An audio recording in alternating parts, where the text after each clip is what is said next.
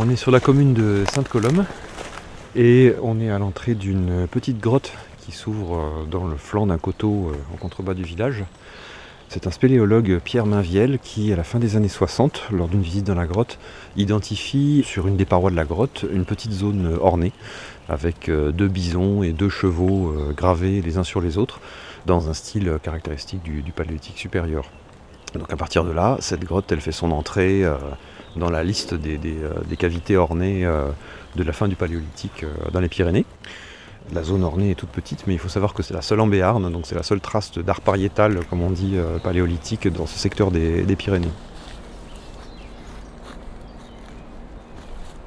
L'entrée de la grotte, c'est euh, une ouverture assez peu spectaculaire, hein, d'une cinquantaine de centimètres de haut, euh, et qui ne devait pas être beaucoup plus haute au paléolithique, dans la paroi.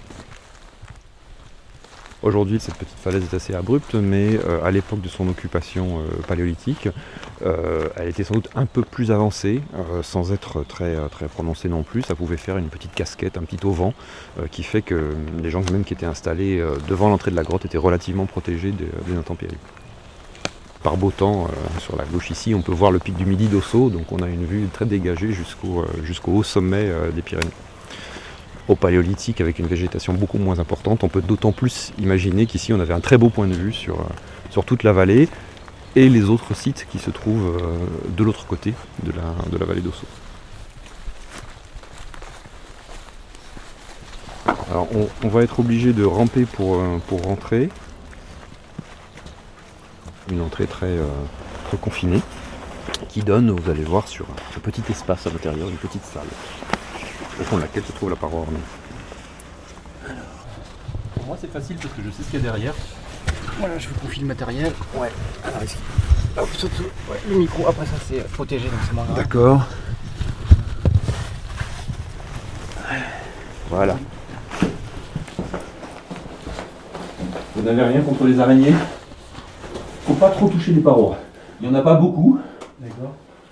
À l'automne, elles sont assez euh, agressives, elles bougent beaucoup.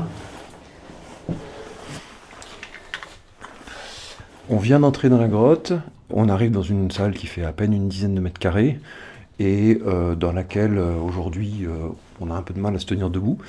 La grotte ne s'étend pas beaucoup plus loin. Au fond, il y a un boyau très étroit, rectiligne, qui part sur une quinzaine de mètres et dans lequel on n'a pas de, remarqué d'occupation humaine. L'occupation de, cette grotte au paléolithique, elle s'est concentrée dans la salle où nous sommes actuellement. Et c'est là aussi que se trouvent les gravures. Et notre euh, secteur de fouille s'étend sur 5-6 euh, mètres carrés, immédiatement euh, à gauche de l'entrée, dans un petit, petit diverticule proche de la, de la sortie de la cavité.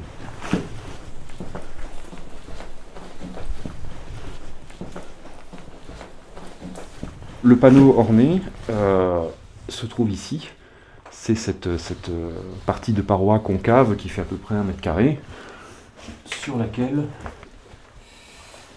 on peut distinguer quelques traces de, gravure. Alors avec des techniques de photographie et de relevé plus performantes, on arrive à de très belles images.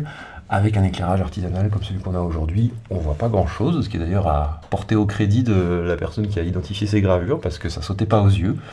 Il y a en fait, comme souvent à cette époque, plusieurs figurations animales, deux chevaux et deux bisons, qui ont été gravés les uns sur les autres et euh, qui ont été gravés de façon euh, partielle. Ce n'est pas la totalité de, l'animal qui, qui, a été dessiné. Euh, on peut distinguer ici ces hachures-là qui, euh, qui représentent la, bosse dorsale d'un grand bison, qui est la principale figure en fait sur ce panneau qui s'étale à peu près sur une quarantaine de centimètres de long.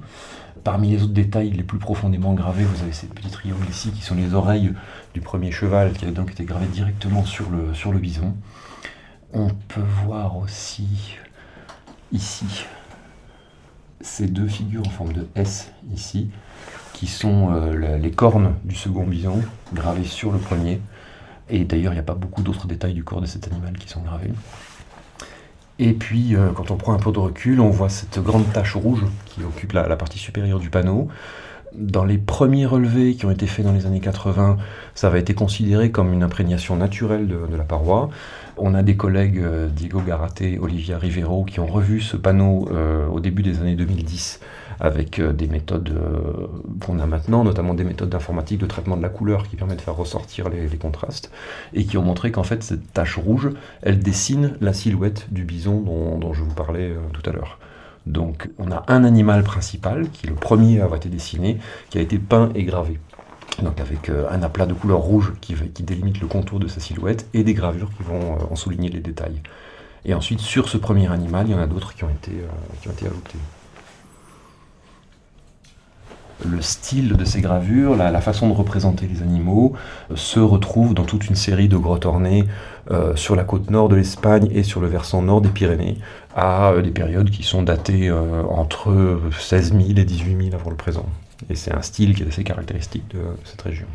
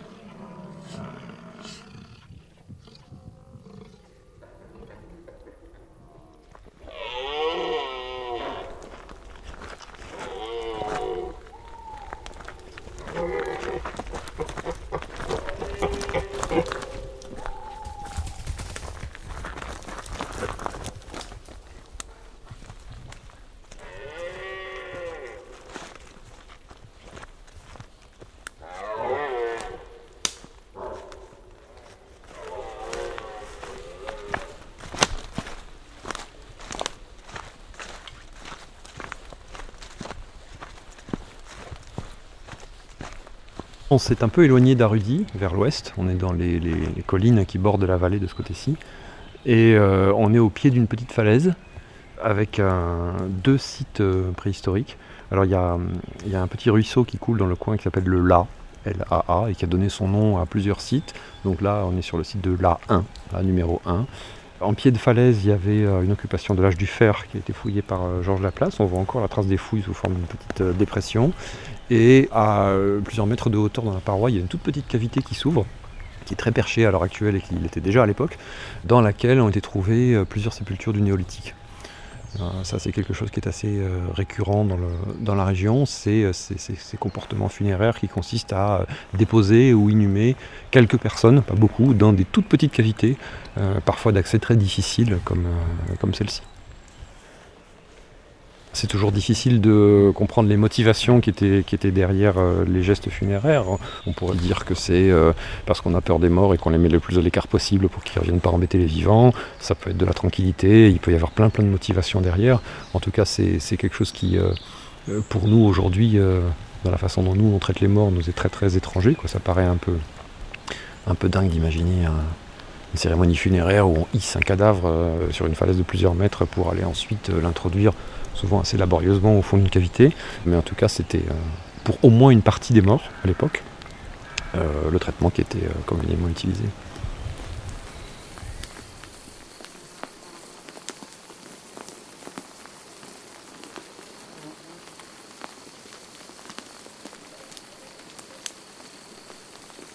Curieusement, la grotte dans laquelle on est aujourd'hui, c'est une des exceptions, une des rares exceptions.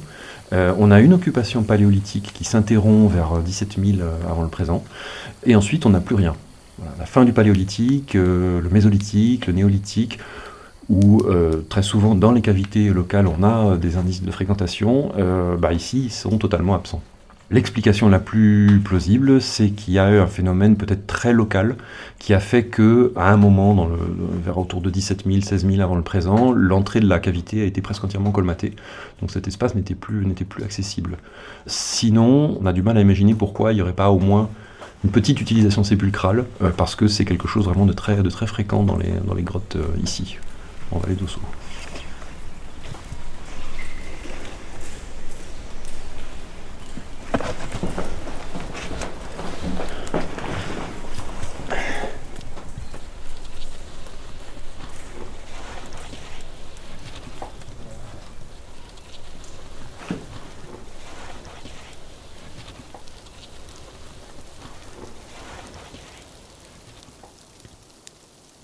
On est dans le piémont des Pyrénées, qui est un territoire qui a vraiment été euh, commandé par les dynamiques glaciaires. Donc l'évolution des glaciers, leurs avancées, leurs retraits successifs euh, ont vraiment complètement reconfiguré le paysage et l'espace accessible euh, au fil des millénaires.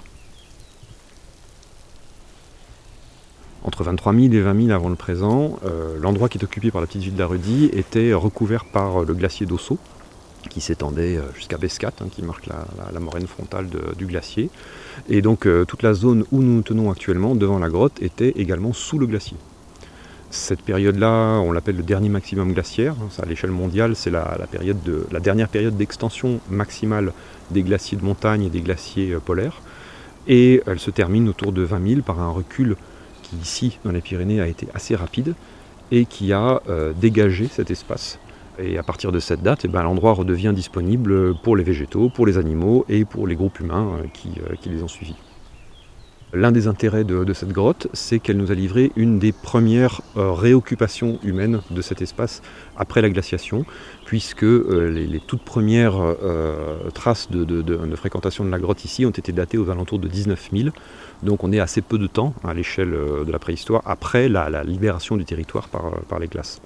On a des indices dans euh, la faune, notamment la petite faune, les, oiseaux, les rongeurs, etc., qui euh, nous parlent à l'époque d'un paysage euh, extrêmement ouvert. Il faut imaginer quelque chose de beaucoup plus stépique que, que ça l'est actuellement, et aussi localement très humide.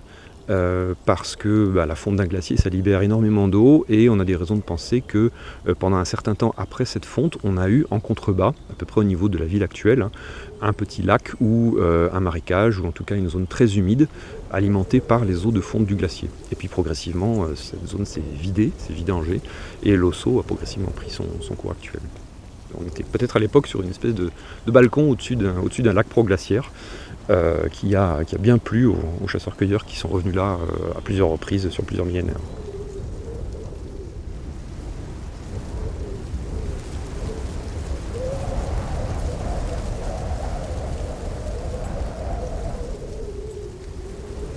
La grotte du Poimahu, s'ouvre dans une barre rocheuse qu'on a vu tout à l'heure, qui est en fait assez abrupte et qui descend assez abruptement jusqu'au fond de vallée. Donc c'est pas un environnement très hospitalier, sauf à cet endroit où il y a cette espèce d'échancrure qui a permis de retenir les coulées de débris qui sont arrivées du plateau et donc qui ont créé naturellement une sorte de petit replat comme ça à flanc de falaise.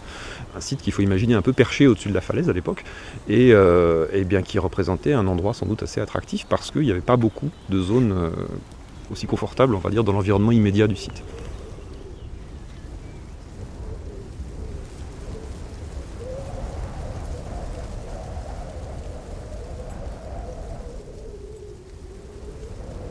À une époque euh, qui n'est pas très bien datée, il y a eu un phénomène d'érosion assez euh, massif. Ça a euh, tronqué la séquence en oblique, comme ça, en talus, et que tout le matériel des couches archéologiques qui était ici a fini redistribué dans la pente. Donc régulièrement, quand on marche, quand on creuse pour installer une table, n'importe quoi, on a du mobilier qui sort pratiquement en surface, mais qui pour le coup, lui, n'est plus du tout en place. Donc on fouille, on est en train de fouiller là, contre la paroi, un reste de séquences archéologiques dont euh, un tiers peut-être a été euh, emporté dans la pente. Donc j'en profite pour jeter un œil et voir s'il n'y a pas quelques outils en silex qui traînent par terre, parce que c'est toujours. Il vaut toujours mieux les ramasser. Parfois après des épisodes de forte pluie, ça les nettoie, ça les lave et on les, et on les trouve plus facilement, mais là j'ai pas l'impression que ce soit le cas pour aujourd'hui.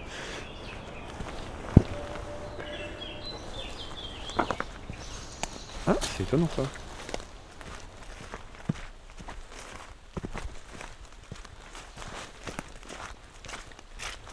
On, fouille toujours euh, en, essayant de se demander euh, à quoi ça pouvait ressembler, euh, comment ils pouvaient vivre ici.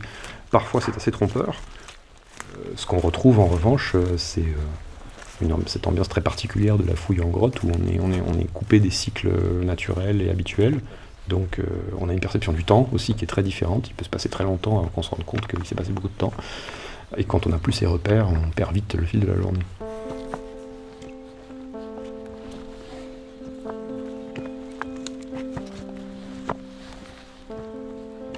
C'était les grottes de la vallée d'Osso, second épisode. Avec le préhistorien Jean-Marc Pétillon et la conservatrice du musée d'Osso, Mathilde Esquer.